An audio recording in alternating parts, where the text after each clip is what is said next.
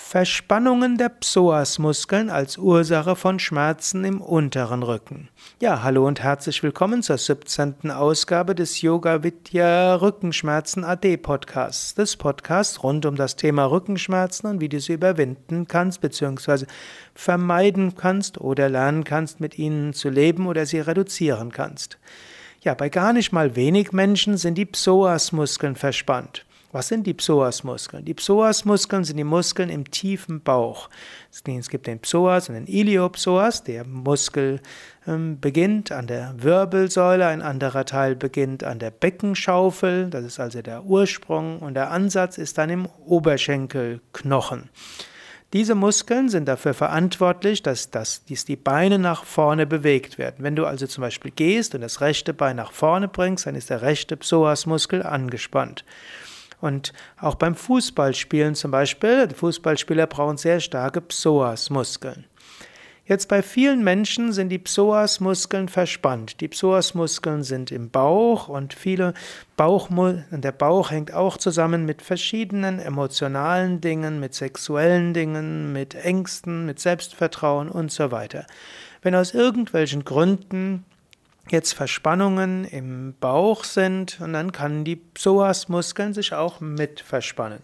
Sind die Psoasmuskeln verspannt, müssen die unteren Rückenmuskeln gegenhalten.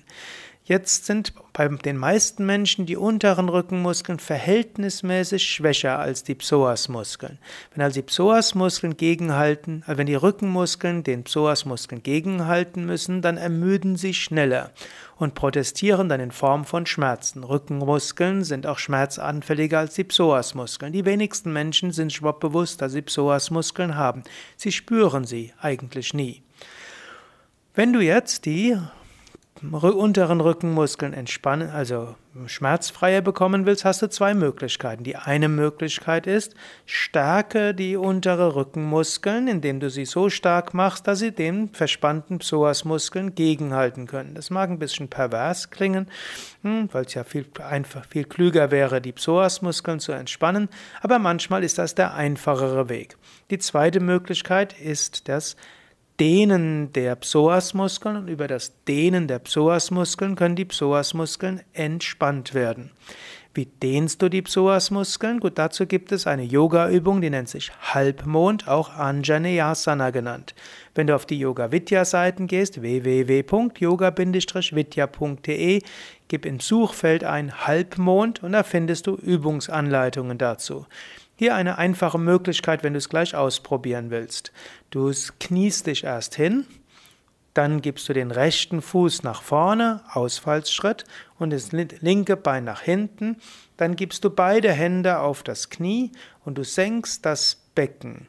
Schiebe dabei den linken Oberschenkel nach vorne und unten und schiebe die rechte Hälfte der Hüfte nach hinten. Nach einer Weile spürst du die Dehnung im Oberschenkelmuskel, das ist schon mal gut. Und dann vielleicht spürst du nach einer Weile auch tief im Bauch eine Dehnung. Das sind Psoasmuskel, der Psoasmuskel und andere Muskeln, die damit zusammenhängen.